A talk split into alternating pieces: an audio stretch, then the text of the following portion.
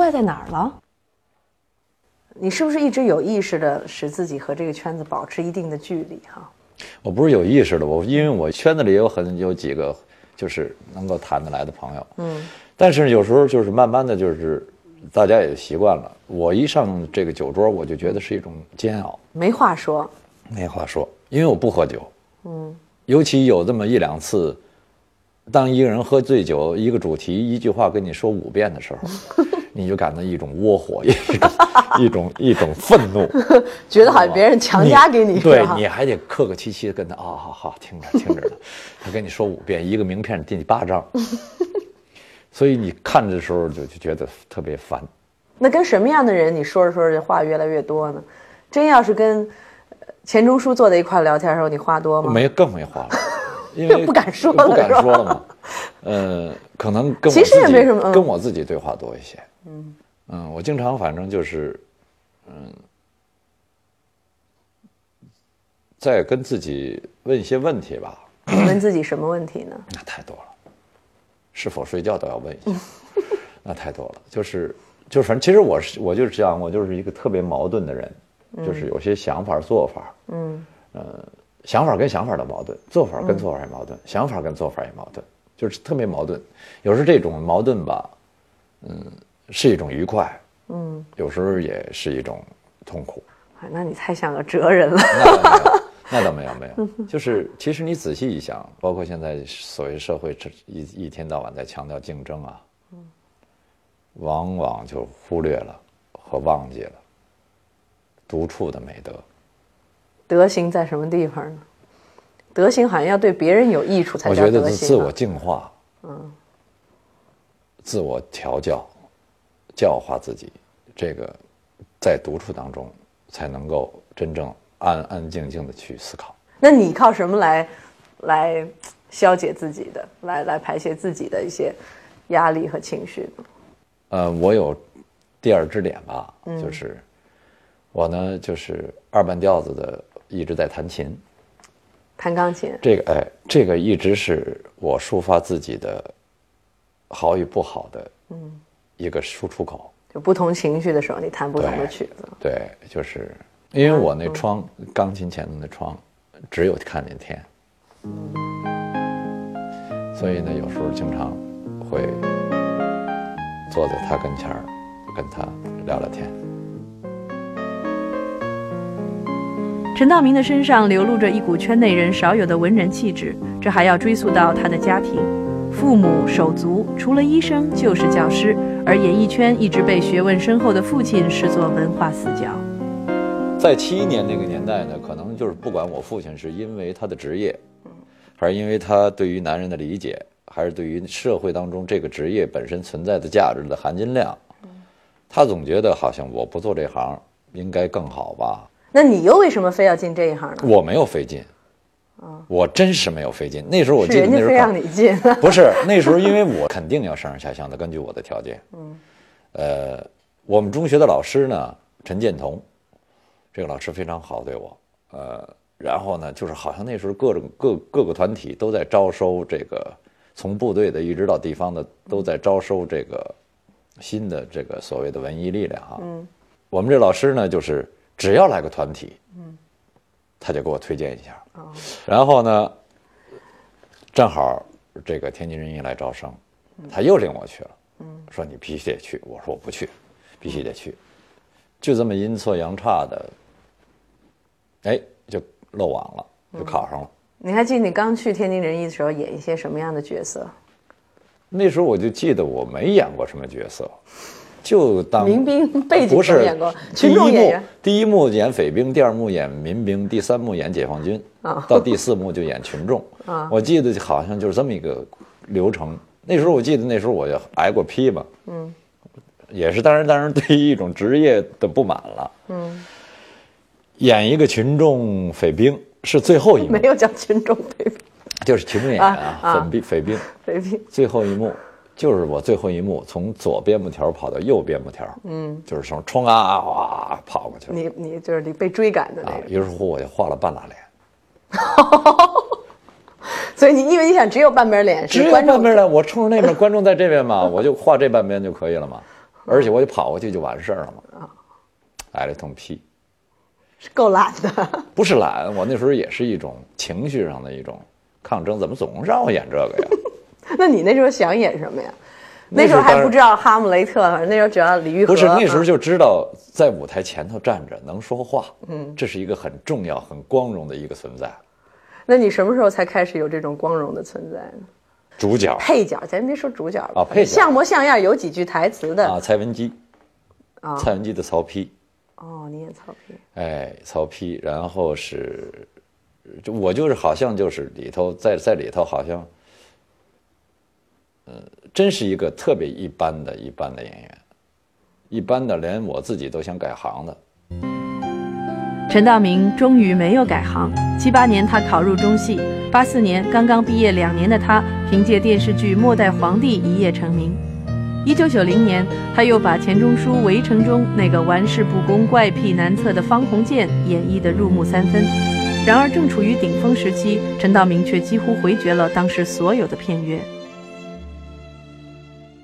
其实你仔细一想，包括现在所谓社会这一一天到晚在强调竞争，往往就忽略了和忘记了独处的那个。够懒的。不是懒，我那时候也是一种情绪上的一种抗争，怎么总让我演这个呀？嗯我就觉得戏以前总抱着发黄的教材教我，我觉得我对学生不负责。我演戏不想照本宣科，哦，就像我小学的时候读作文、读读语文书，经常会突然间就那语文书里头没这字儿，我因为那时候就起立把这段课文念一念嘛，经常就会念念出岔儿去。那时候是你自己不愿意上戏，就是不愿意。上，就是不喜，就是不，就我觉得一到事儿组，我觉得这是一到了一个炼狱，就是不愿意上。包括拍完《英雄》，我歇了一年，你给我什么样的诱惑我也不动。那你一直在干一件自己不是那么由衷的喜欢的事情。呃，我八三年一下拍《末代皇帝》，那时候所谓的电视在人们当中还是一个稀罕物呢。嗯，一个电视剧烂的不能再烂的，也能把一个人这个全国共晓之。嗯，所以呢，就是那时候一共也没几个频道。对呀、所以那时候尤其拍了这么个戏，可以说是，嗯，得来全没费功夫，所以没有那心理挣扎。你那时候同班同学有什么人比你早出名的？我们班同学没有，啊我们班同学现在一直在默默耕耘，都在默默耕耘呢。你说这话的时候有一种侥幸的感觉。我很这演员就很侥幸，演员本身这职业就是一个侥但是你幸存在。从艺三十年了，就不能用侥幸这两个字但。是有人从艺六十年什么都不是了呢，那你说我算不算侥幸？还是算侥幸的？可是我也很难相信一个人，你说，呃，就算你在不同的阶段都有自己的代表性的作品，也应该说还基本上比较平顺，但是这中间肯定有低潮的时候，是吗？对，所以就像你说你有两年不想演戏，就像你你说的，我正想说这个问题，啊就是说我沉寂过，或者嗯是叫做就是很一般过，甚至所谓的按照这个行业来讲是走下坡的时候，嗯，或者是就是特别背，不精哎不精神的时候，因为肯定有一段我在那时，候，我为什么说我的心理我自己敢说我自己可以是，确实是这种心理呢？嗯。我那时候很平顺，就是心态很好，是吗？我不着急。哪段时间？九三到九八九九那个年代吧，那也有五六年的时间，五六年的时间，我没有觉得，哎呦我着急，哎呦我不愉快，或者哎呦我郁闷，我没有，嗯，我还是觉得挺好，嗯，所以我经过这一段的检验呢，我知道我将来什么都不是的时候，我还是很快乐。你在中戏上学的时候，据说有一年整个都没跟老师说过话，是吗？主讲老师对，啊。我们班主任，其实这老师特别好，你干嘛不理人家？嗯，我就觉得戏先总抱着发黄的教材教我，我觉得我对学生不负责。我演戏不想照本宣科，哦，就像我小学的时候读作文、读读语文书，经常会突然间就那语文书那里头没这字儿，我因为那时候就起立把这段课文念一念啊，经常就会念念出岔儿去。比如说怎么念？就是很多那没，有字儿，你怎么念出来的呀？比如说天黑了，嗯，人底下就是灯都熄熄掉了，比如说这样，我说天黑了，鸡也不叫了，然后哗，学生就哄堂大笑，就是加这么一个缀啊，或者什么的。这说明你是一个个性很强、很要表现出自己与众不同的人。不是我觉得我没有想表现所以我就觉得就是我觉得矛盾，不是我就无欲无求的，不是我是自然流露而已，我就想说这句话。天黑了，鸡也不叫了，它确实鸡不叫了吧？那所以演你对手的人，演对手戏的人很紧张哦，因为不知道你要发什么疯了。是有一些不太了解我的人可能会觉得，觉得哎呦怎么变了或者什么？因为你比如说拍一个戏，有时候一个镜头要拍四五遍，这四五遍你记住我绝不重复。我觉得那时候我就是所谓的这种，有时候是不受理智，就是理智不在了。那你打人一耳光，戏里没有。那没办法，啊因为我觉得就是说，不是，我觉得这这个演员，如果这个演员非常在意的话，我是得说声对不起。我觉得如果这个演员，如果我要是突然间叫人家给我打一个嘴巴，是在戏里的话，我不会觉得什么诧异，我会顺着这个嘴巴，然后接着去演。当然能还一个是最好的。那段戏其实我说到第三句以后，就大殿就不在了。嗯就是我自己的感觉啊，就是那种体会。嗯演跟前的这些大臣也不在了，嗯已经说到门外头去了，嗯而且说到现而今社会去了。嗯，当然，导演演完了是不是有一种很酣畅淋漓的哎感觉？特别舒服，生理上的舒服。嗯那所以演英雄的时候，你的位置都非常的固定，而且我觉得从剧本的角度来说，你那个人物也是非常符号化的。嗯这是著名导演对我的考验，我谢谢这种考验。但是 你消受得起吗这个考验以后最好别有。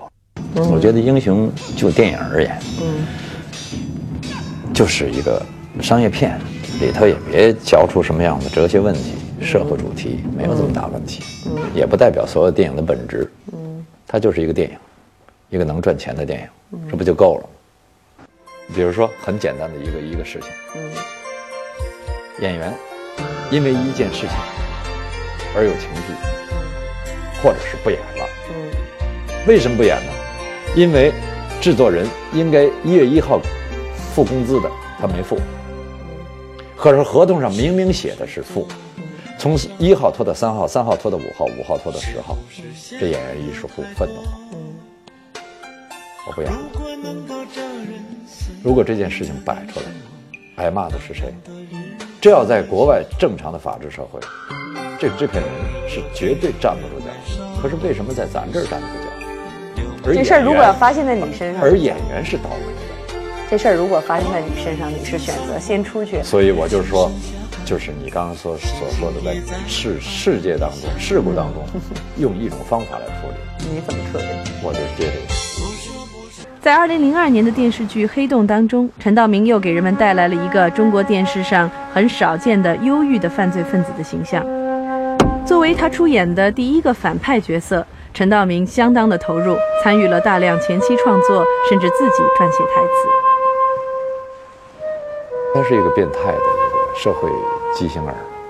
其实我写演聂明宇，现而今不重要。嗯，聂明宇因为现而今作为来讲行为来讲就这么点儿所谓的现在商场上的一些人哈，或者是一些这个事情，其实有很多呃丰富多彩的。但是你仔细想，在聂明宇身上没有发生多少事儿。嗯，我主要演绎的是他的历史，这个人的就是你要告诉人，这个人是怎么这人是怎么会变这人成这样，的痛是吧苦？史，在最小的篇幅里，嗯，完成最大的信息量，嗯，从口罩开始，嗯，就是大家可能觉得口罩好像是一个不经意的道具，嗯，其实从七十年代、六十年代过来的人都知道，口罩是中国人那时候的必需品，大围巾，嗯，戴一个口罩，嗯，所以呢，就是他在他其实他的很多美好是在历史上。他在回忆，他经常在回忆自己，包括他拉手风琴，他拉的那些曲子都是老曲子，就是他最美丽的时候，能够使他最舒缓的时候，是在他享受历史的时候。现而今是残酷的，但是你也挺用心的，手对风琴啊、口罩，这都是你自己去找来的道具，对对是吧？对，包括那个房间的设设置。嗯，当时的房间不是那样，啊、原来是什么样？原来搭完了以后，我建议让他们给拆了，拆了以后重新搭的。做道具的也没有原来就是也没有华丽意见啊，华丽啊，所谓的老板，嗯，就是极尽华丽之能事吧。我觉得不一定，有很多老板是因为钱而在的，嗯，也有很多老板是因为精神而在的，嗯，不一定，不一定。其实像你这样性格人是非常呃容易被修理的。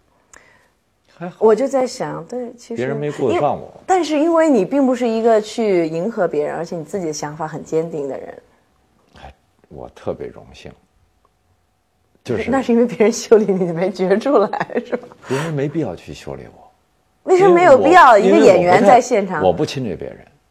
可是你会告诉导演，哎，这样我们这样再来一条。你会告诉别的演员，这个那样演不行，这个咱们再来一个。如果这个被修理的话，那导演有问题。可是当你还不是这么大牌的时候，别人就会觉得你这演员你应该演好你自己的部分就行了，你干嘛东管西管的呀？那不行啊！你一个全片存在，并不代表一个演员在就行了。呃，但是你的那我明明我看，但是最后的清朝的时候，你摆一个这个灯，我肯定我要提啊，导演这不对啊，这个我当然要说了。但是没有那按说跟我表演没关系啊，嗯但是不行，它影响了我。其实我在想你，你嗯、有三十年的从艺的经验哈，很多到这个阶段的演员，如果他对呃一个创作的各个方面都有兴趣和想法的话，他很容易把自己变成一个导演、一个制片人，甚至身兼数职啊，参加剧本的创作啊等等。呃，你好像从来没听说有这样的动静。有有很多人找过我，嗯，希望我做这个，嗯，但是我都拒绝了，也就为什么不是做呢？嗯，为什么不试试呢？我就觉得不舒服，怎么不舒服？还是不舒服。做导演很累，啊？你是因为怕累啊？身心疲惫吧，因为做导演要跟所有的人打交道。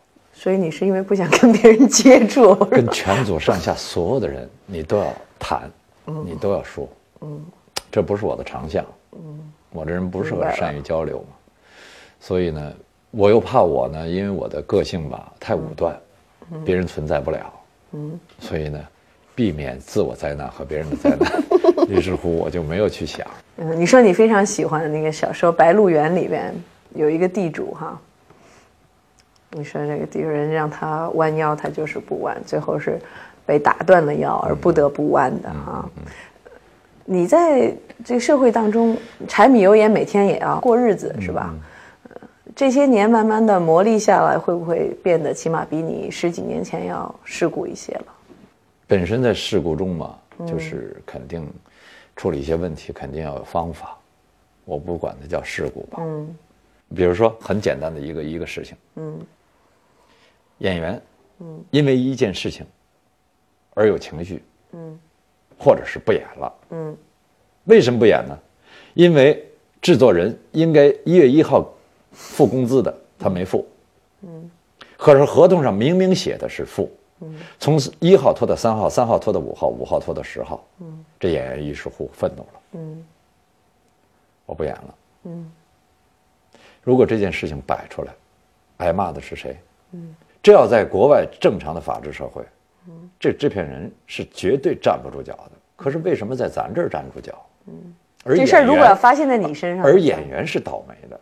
这事儿如果发生在你身上，你是选择先出去，所以我就是说，就是你刚刚所所说的，在世世界当中、事故当中，用一种方法来处理，你怎么处理？我就是接着演。嗯我一直演到你你，我一直演到你不好意思，但是人家也有就不好意思的，是吧？我还没碰到 那你又是很幸运。啊。我现在就是在调整，从正步走变成齐步走。这什么意思呢？就是过去可能是相对的对自己有一定的这个这个呃要求吧。嗯。现在希望就变成一种更更更自我的、更闲散一点的，就是从正步变成齐步，然后六十岁以后就变成散步散步 对，使自己不跟自己较这么大的劲。有这样一类角色是陈道明特别擅长扮演的，他们往往外表冷静理智，内心却充满了纠葛，这何尝不是他本人的写照呢？这么多年的磨损下来，要做到完全的清高似乎不太可能，但是他却苦苦坚持着自己处事的原则和个性的底线，这是他的与众不同之处，或许也正是他的表演灵感所在。我们有理由相信，在未来的日子里，他还会给我们带来不少好戏。